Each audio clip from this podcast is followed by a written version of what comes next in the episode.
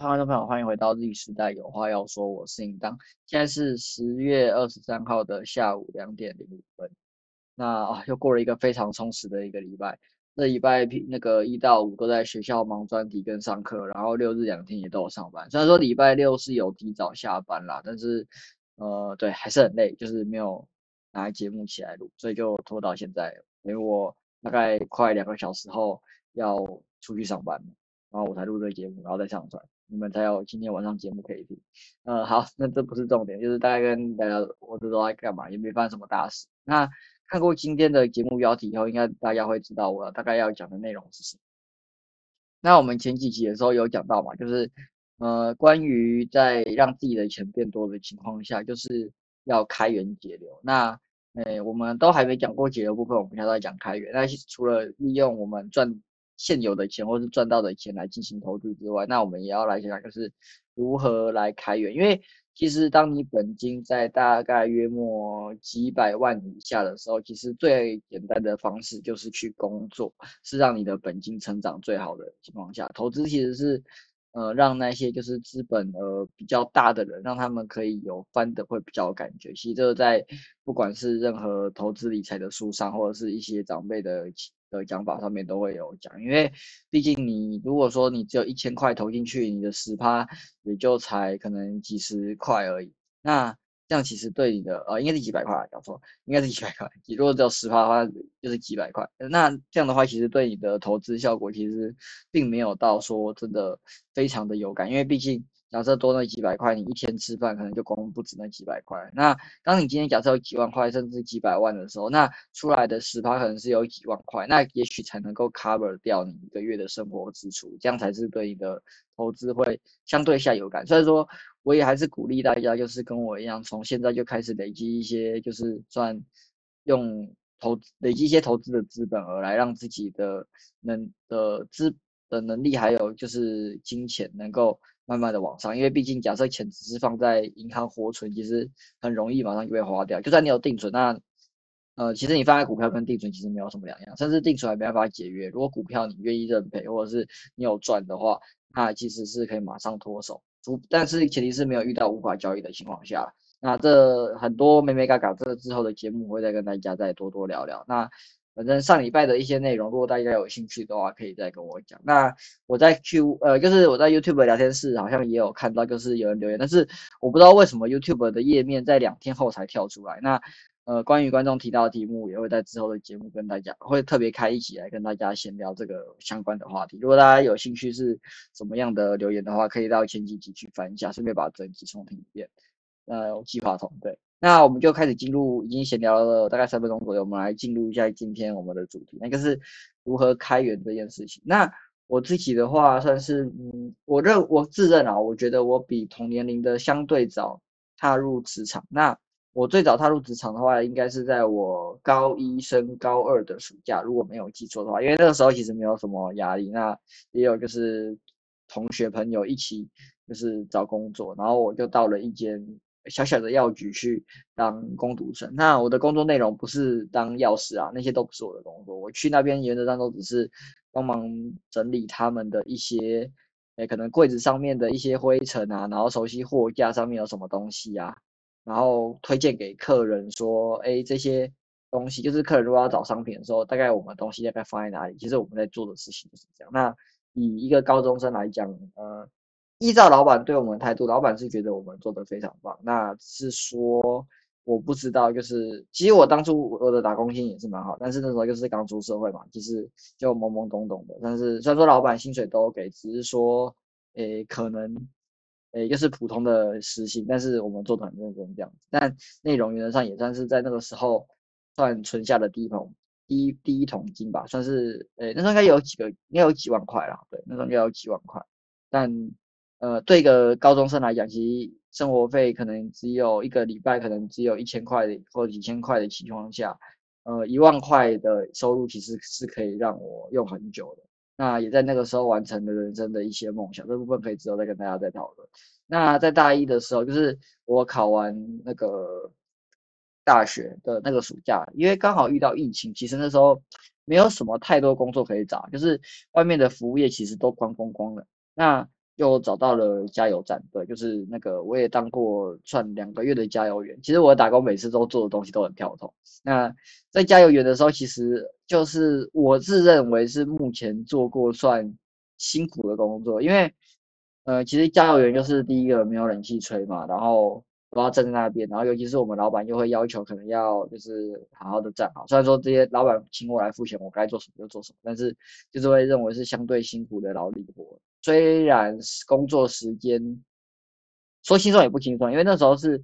早班，是大概要从六点上到下午三点。虽然说算早下班了，回去其实还蛮多属于自己的时间，但是就是身体上跟心灵上的劳累其实都还蛮多的。那加油站的话，那一笔钱算是让我在大一的时候可以 尽情的享受我大学所梦想的生活的一个部分。因为我选这所学校的时候，其实就是已经有做好一些规划，就是他这所学校哪些地方吸引我，我才会来读。那这部分的话，就是属于在。大一的时候的第一桶金，但是，诶，至于说，因为那时候其实就有开始做一些定所谓定期定额的部分，所以其实那时候就是每个月一千块，也是从这一笔赚到的资金来去慢慢投，我觉得算过得蛮蛮不错的，因为毕竟家里也有给生活费。那在大一的暑假，就是大一升大二之间的话，我是到找了一个时薪比较高的工作，就是在。工厂就是可能大家不呃不是电子厂，但是也是又是食品业的工厂，然后去那边当作业员，因为应该算作业员啦。就是如果大家想象的话，那个是作业员的角色。那那时候就大概比基本时薪大概高个十几块、二十几块吧，就差不多就是会比平均工资高。那也是目前我人生当中领过最大的单月的一笔薪水。那时候大概一个月领到了大概四万块，快五万块吧。然后也是让我有勇气把定期定额从三千块拉，呃，从一千块拉到三千块，也是在我在工厂打工的期间的情况。那只不过那个在工厂打工，其实最困难的点就是在于说常常会需要加班，就是工厂的生态就是，当今天有要需要赶货的时候，你就是必须要配合公司加班，不管是。呃，老板逼你的，或者是老板会推敲问说，到底有谁要加班？那反正不管在工厂的最困难的就是整个时长非常长，可能要从早，可能要从早上大概七点多，然后一路工作到晚上八点多，回到家原则上大概休息的时间大概剩不到一个小时吧，或者是一个小时左右洗洗澡，然后就想睡满八小时就等去睡觉，算是一个蛮辛苦的工作。那到近期的话，我现就是我现在的工作，以及就是我曾经有在就是保险业打工过的经验。那不得不说，其实接触过保险业以后，就会发现其实这个行业非常的辛苦，因为这行业就是要到处去找人拉人，那真的是非常辛苦的一个工作。因为而且他，而且我待的地方是没有底薪的。那老我我是有我是算实薪，因为我是工读生，但是在没有底薪的情况下，其实也是。还蛮让人觉得蛮害怕的，因为毕竟也我呃，因为我是读的，我读的科系其实会让我就是可能未来不会说过得比业务太差，就是也许可能其他的行业会觉得说业务赚的还是比自己多很多，但是问题是可能以我的行业来讲，可能我会觉得就是可能你他们可能假设比努力的业务可能少一点点的。毕竟就是他们也是看绩效嘛。如果真的你可以推出很多商品的话，那你的绩效绝对是比比固定月薪来多。但是我个人就是比较追求可能相对稳定一点吧。如果说辛苦程度是相同的话，那我选择的是相对稳定一点，然后呃可以让自己多累积一点，就是算。呃，专业技术能力就是要在学校里面学习，或者是一些其他地方无法随便学习得到，或者是无法被取代的一些工作，会比较偏靠我的想法。还有一方面就是，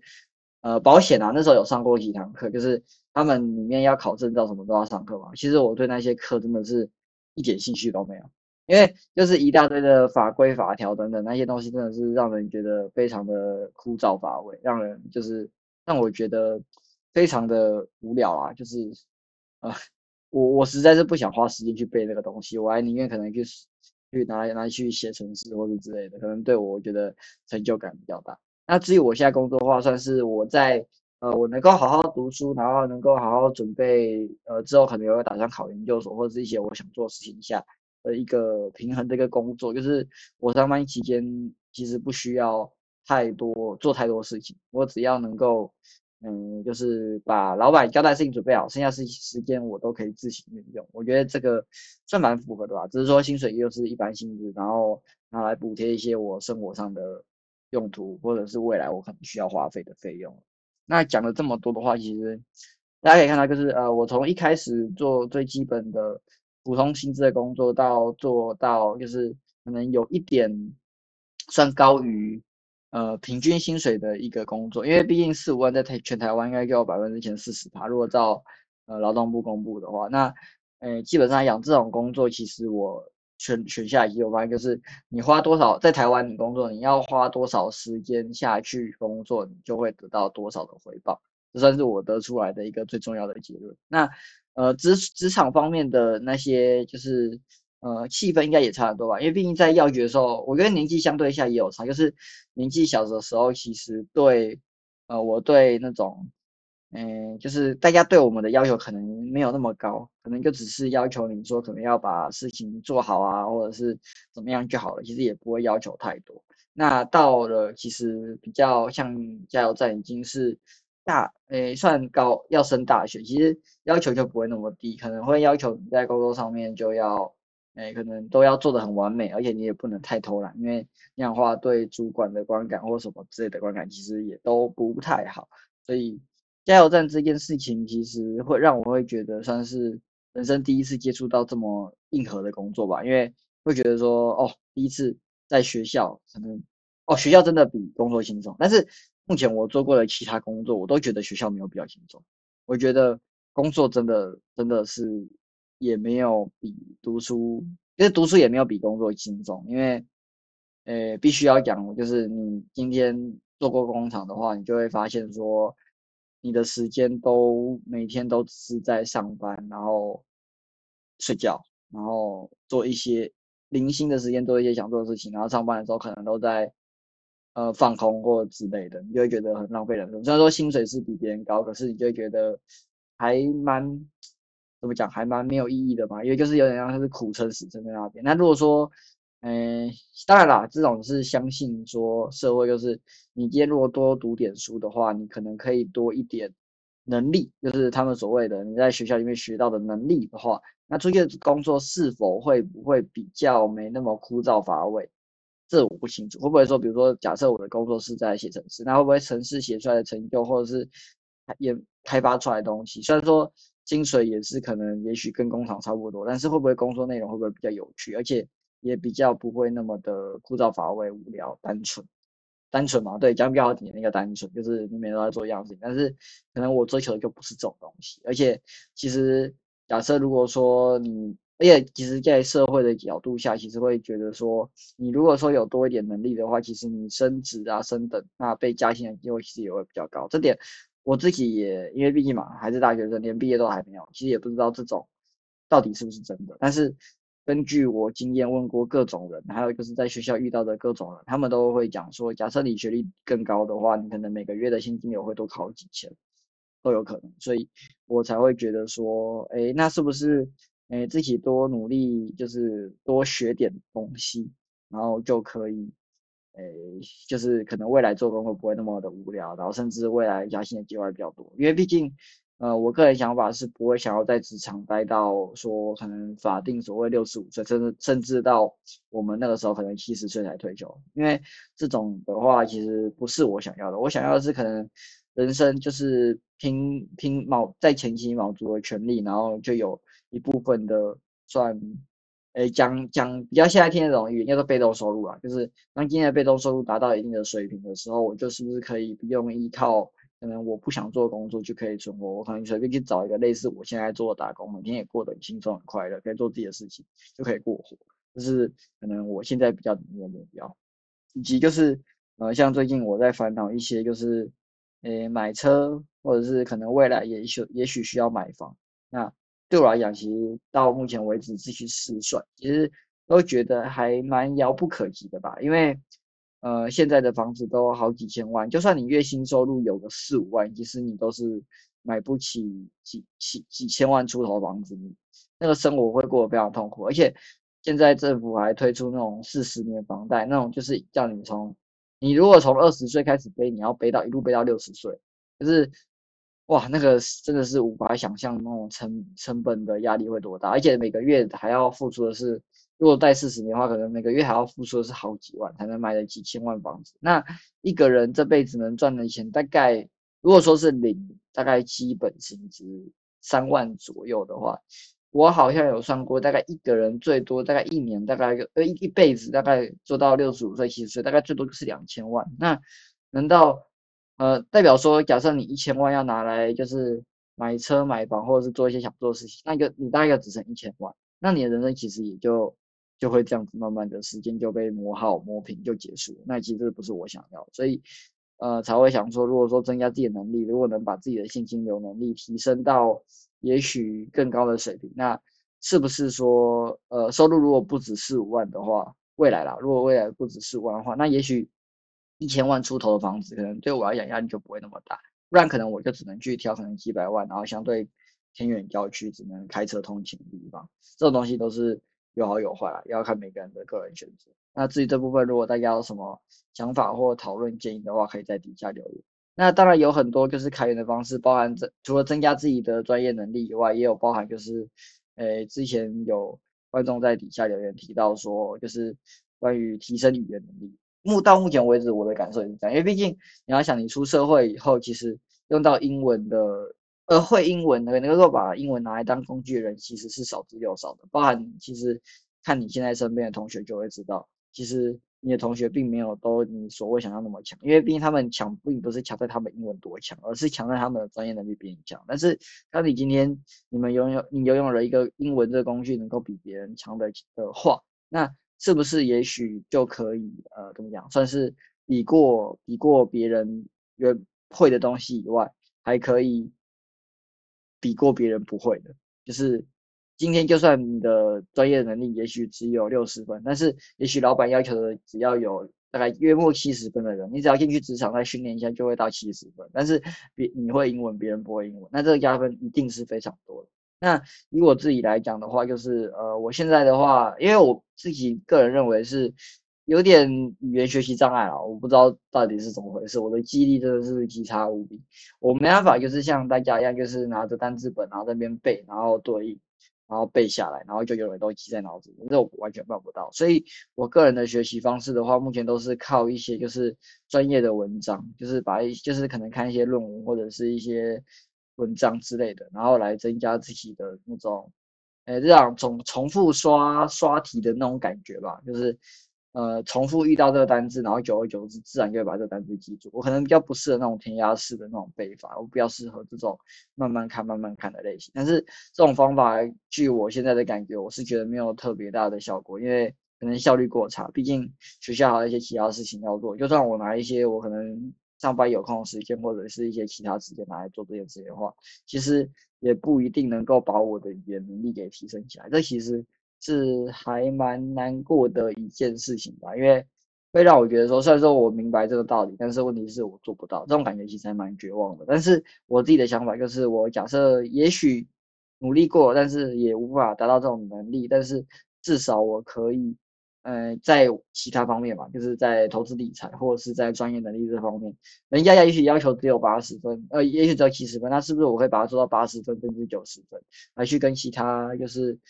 呃，讲比较直接点，就是跟其他的同才或者同学之间拉出差距。那在毕业以后找工作，我相信应该老板会看见我的不一样，这是我现在的打算。然后一方面就是增加自己的投资以及被动收入，多增加一些经验，来让自己的一些。呃，可能跟别人有比较多独特不一样的地方，这大概就是我现在在做的事情。那如果说你现在有在做其他事情的话，也可以欢迎跟我分享。那我会再挑几则有趣的留言来跟大家做讨论分享。也许大家不同的过的生活方式会有不一样的火花与想法，因为人生这种东西，其实